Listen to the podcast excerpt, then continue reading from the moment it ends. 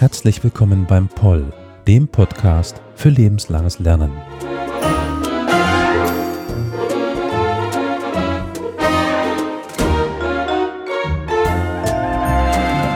Today with an episode which is kinda mechanic. I don't know. Perhaps we will see. And also uh, society aware, because our topic is society aware machine learning. And first of all, I want to say thank you and introduce Miss Valera to Isabel Val- Valera. Hello. Hi, good morning.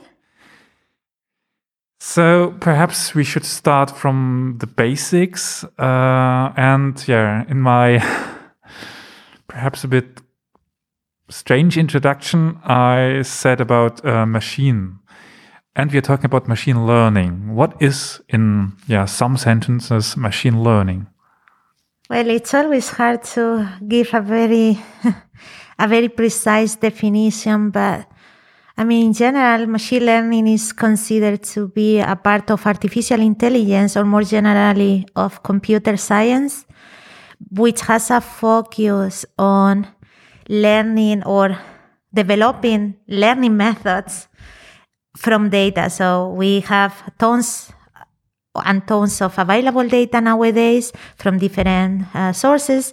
And what machine learning cares about is on developing computer programs, I would say, algorithms, I usually call them, that can take this data to perform some tasks. So, for example, you can perform uh, or you can automate some some tasks that were before made by humans. For example, making some predictions or identifying whether there is an object in a picture or something like that. Or you can also use machine learning algorithms to understand a bit what is the phenomena underlying behind the data that you have observed to get a better understanding of what's going on in medical domains, but also in online social networks, how basically everything evolves. So everything um, in machine learning is about understanding or predicting from data a target of interest. And data is also everything, like from your personal data to bigger data. I mean, data is basically everything that you can store in a computer. Uh, today we are going to talk about society aware machine learning. So when I talk here about data very often, I refer to data that has been generated or belongs to people. That of course can be from your activity on the web or online social media, all the way to your credit score history, like your bank movements. It can be your past credits the information here in Germany that the SCHUFA has about you. Other type of data can be medical data, so all your medical history and ha- this medical history is by now very often digitalized. So data can be, uh, or it will be, I hope. Germany. we are in Germany, digitalisierung. Um, basically, data can be all the information that you keep collecting and the whole point of is what we do with this data right so it depends on the task but uh, by now there are algorithms recommending you what to read so when you go into uh, your your news highlights. There is an algorithm behind saying what news they are going to highlight or are going to be shown to you. When you go to online social media you the recommendations of new connections or even how information is presented to you is decided by an algorithm. When you go to a bank and you apply for a credit there is also usually an algorithm behind saying how much money they can grant you under which interest rate health insurance even when you apply to a big tech company even any big company very often your CV is automatically filtered out for the position before any human being see it, will see it, right? So you can imagine that it sounds very abstract, but by now, nowadays, basically in your daily life, there is a machine learning algorithm for sure interacting with you without sometimes you be really even realizing. Yeah, I can imagine. So perhaps just short, you um, you said uh, algorithms. I mean, I think most of the people know basically what are algorithms, like programs or um, yeah, software that. But you, you see, it's also for me a problem to explain what algorithms are. But perhaps you should you can do it a bit better than me. Yeah, I will give it a try and try to be not too low level. So, I mean, usually it depends. I'm to focus on algorithms for prediction, right? Which is a bit simpler. And in general, we have uh, uh, some observed data. For example, I'm going to use the bank example where you see, okay, some socio-demographic information about me. You also see my credit history, my salary, all information that has to do with my bank movements. And maybe you want to predict whether I would be able to repay or not a credit I'm applying for, right? So an algorithm is something, is first of all, a mathematical function that takes this data as input and try to take a, a prediction as an output. And of course, this function, you need to see how this function is. How do I know how to go from who I am as a person or my data to this prediction? And that is usually learned by having access to tons and tons of data from other people. And that is usually done by programming everything in a computer where you put the data and you try to see how to do this mapping between what you observe about me and how likely I am to repay the credit. And all this is a combination of maths and programming and software. It's a whole pipeline, of course. So it's for people who are not uh, used to this topic, it's a bit complicated, but I mean, computers and programs and programmation is a bit complicated because of this, you need to study it and need to learn it. But I mean, the algorithms are not perfect. If I go to, I don't know, YouTube and uh, be on the start page, I will see videos I really don't like because the algorithm is not, not perfect. But I mean, this is very easy on a very easy level. But what are current problems with machine learning? Well, there are plenty. So it is true that we have seen that machine learning algorithms can solve very efficiently and even better than some that human performance some tasks like for example some Im- some recognition in images of objects but they usually do very well very specific tasks as long as what they encounter in the wild in reality has to do or is very similar to what they have observed in in the data that we used before to as i said before to learn that function right but on the top of that, the problem is that very often they don't generalize as well as humans. So humans are very good at inference. So you learn how to solve a task and then you are facing a similar task, which is different and very easily you adapt. That is something that machine learning doesn't do very well. And some of the, of the other problems that we are facing, which I'm definitely very interested, have to do with um, the problems of society, right? So we are scaling up some decisions and we are allowing algorithms to make decisions that have consequences in the people that they decide about. For example, whether I get, as I said before, the credit or not, or the job or not, so on and so forth.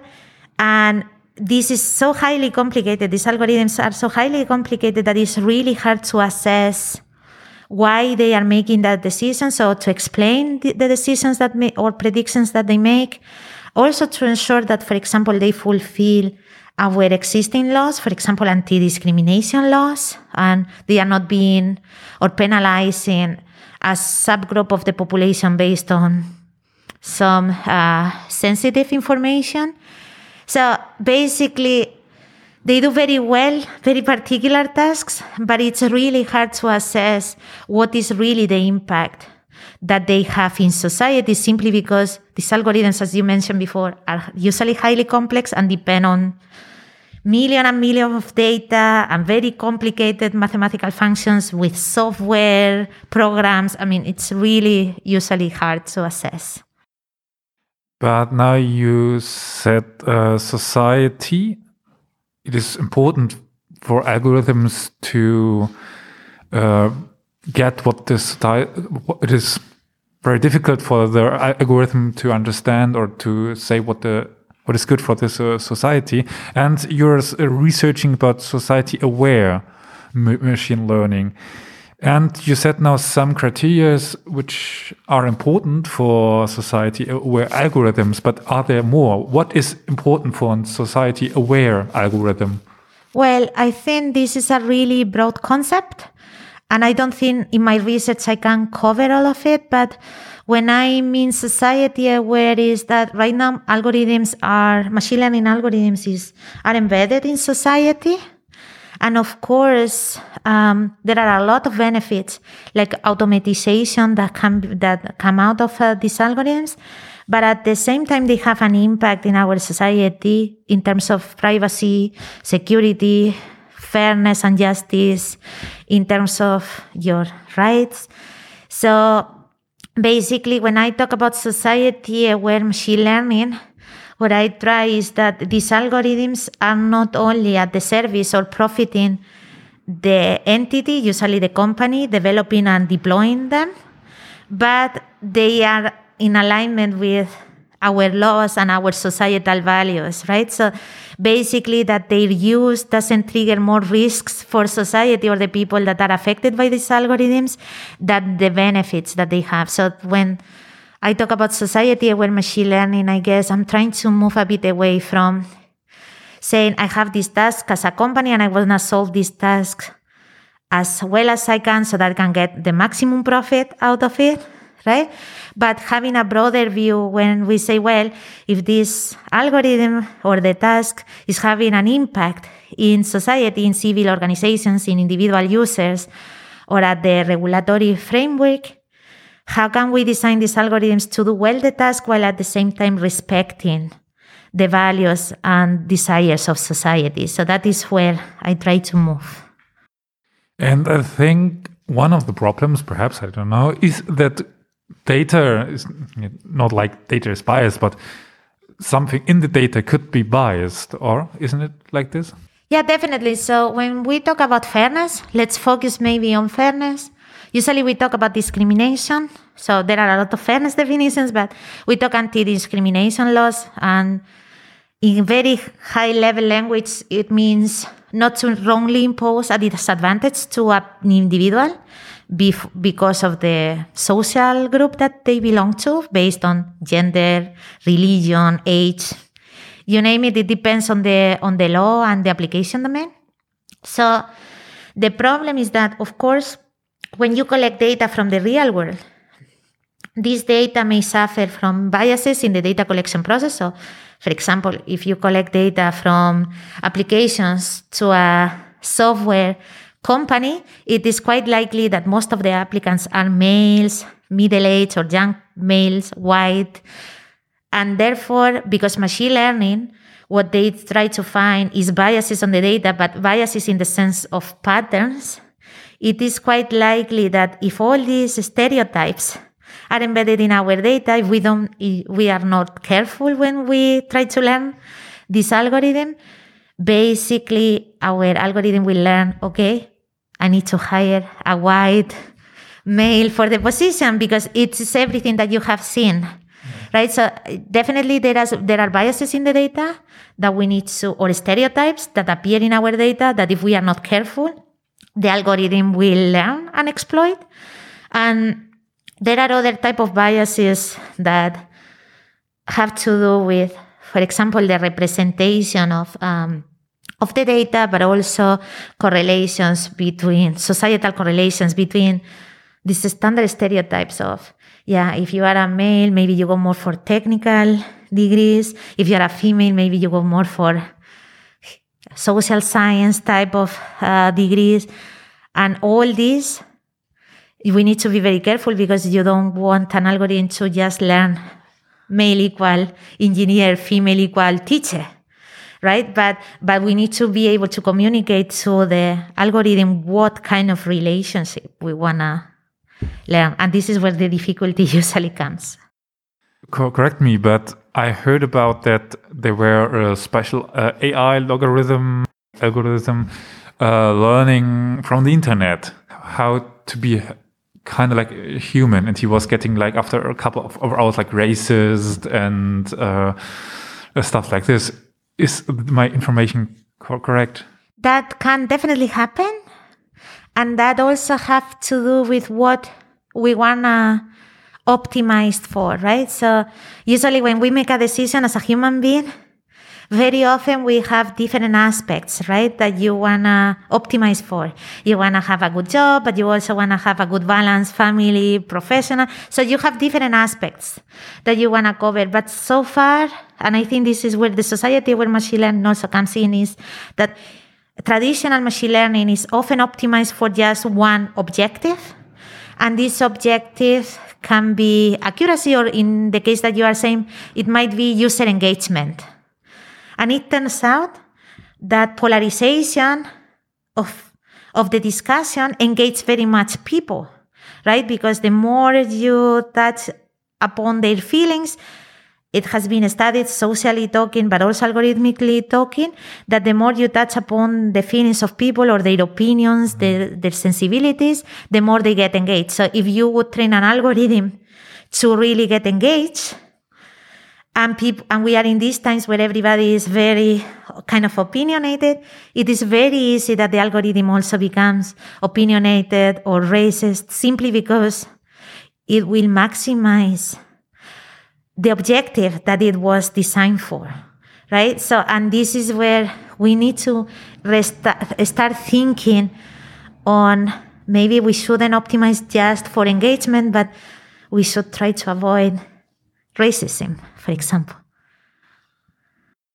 Should be a good idea, yes. Um, but we have a lot of IA in our life. We have a lot of uh, algorithms from the old kind. But is it possible for uh, the companies, for our society, for for their uh, programs to be updated, or will it uh, in and in which time, or how long will we have the old uh, algorithms before we also get or does it already happen?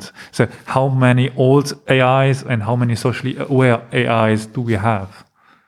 Okay, so that's a tricky question. I mean, I'm not sure whether we can even say old AI because, I mean, machine learning and AI in general is under continuous development. So it's really a new technology so which hasn't really been settled i think the particularity of this technology is that while being developed like scientifically and also while we are understanding it it's already being used in practice. And that triggers a bit of the challenges as well. But at the same time allows us to see what are the challenges or the fa- the, the problems that we need to face. The only problem is that sometimes we are a bit behind i must say. If you would ask me I would say that uh, in general, at least for those applications of AI that are sensitive or can have an impact into society or into individuals, we should, and I really hope, or I'm pushing for that, we can start uh, re-adapting them or, or updating them to be more society aware, right? So if we have deployed them and we have observed that they definitely have some benefits, but they also come with risks, maybe we should rethink of updating them to try to minimize these risks in terms of, for example, polarization or racism or unfairness, as we were talking before, and, and keep polishing them. So I think this is a highly dynamic technology. And I really hope, or everything I'm trying to push is for evolving this technology in a way that is more in sync with what we want, where we actually, as a society and a policymakers, civil organizations, final individuals, we have a saying in, okay, we have this new technology, how and for what we want to use it, and what are the compromises that we are mm. willing to make. But now you mentioned research, and I mean, I'm really don't come from this direction of research. I'm I'm a historian, so I read old books, old sources, and uh, all this stuff you're doing here is for from for me it's like rocket science. Uh, so um, what are your research methods? You cannot read old books because, like you said, it's all very new. So how do you research? Okay, huh, that's a very good question. I can also not be. I mean, I think in in machine learning, I don't know how many papers come out per day. Right? It's impossible for a human being to to be completely up to date in all of them. So, but definitely. Uh, there is like twofold uh, things I try to keep up to date in terms of news, like dissemination news where you see what problems people have faced and what are the problems that have been detected. And on the other hand, I try to keep myself as updated as I can in the scientific field by attending to our conferences, reading our journal papers on the on the last ones and try to identify problems and try to come up with solutions methodological solutions for these problems that, of course, initially would be at the research level, so really fundamental, but hopefully via connections to later on as we develop them, industry hopefully will adopt them or policymakers will force them to for the adoption. We will see. That is right now also in Europe, it's uh, the big question mark of how do we regulate this new technology, right? So I think this is right now under discussion and it's everything happening at the same time. Development of the technology, development of the poly, of the regulation, and we all need to be in continuous contact to see what is the right way to not to stop development, scientific development and technology development, while at the same time try to ensure that the rights of the our citizens and everybody are fulfilled. And that is a big question i would say. It is yes. But you know at the end let us take a look in the future. I mean hopefully i understood you right that there it, it happens so much in so uh, yeah a short time. But what is the potential of social aware uh, social aware machine learning in the future? What will it be?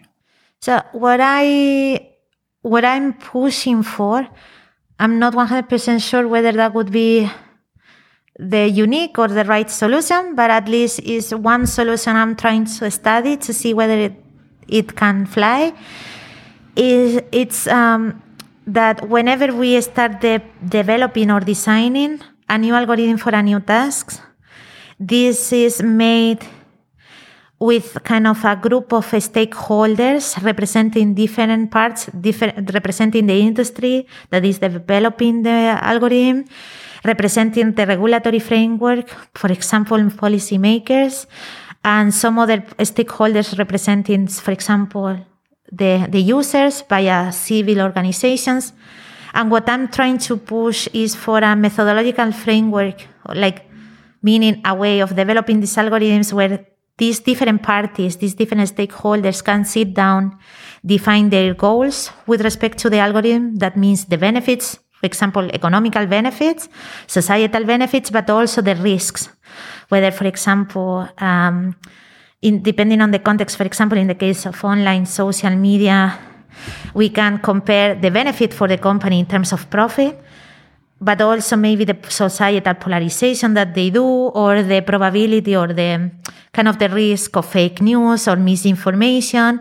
So that my idea is that different stakeholders with different goals with respect to the algorithm can sit down, define their objectives. Of course, we would need to find ways of measuring these objectives such that from the very beginning, the method, the algorithm is designed in agreement and hopefully in consensus between all these different parties. That is what I'm actually pushing for. So we will see it in the future. We'll see. And now it's time to say thank you for this very interesting interview. And yeah, hopefully for a lot of uh, interesting findings in the future. Thank you so much for having me here.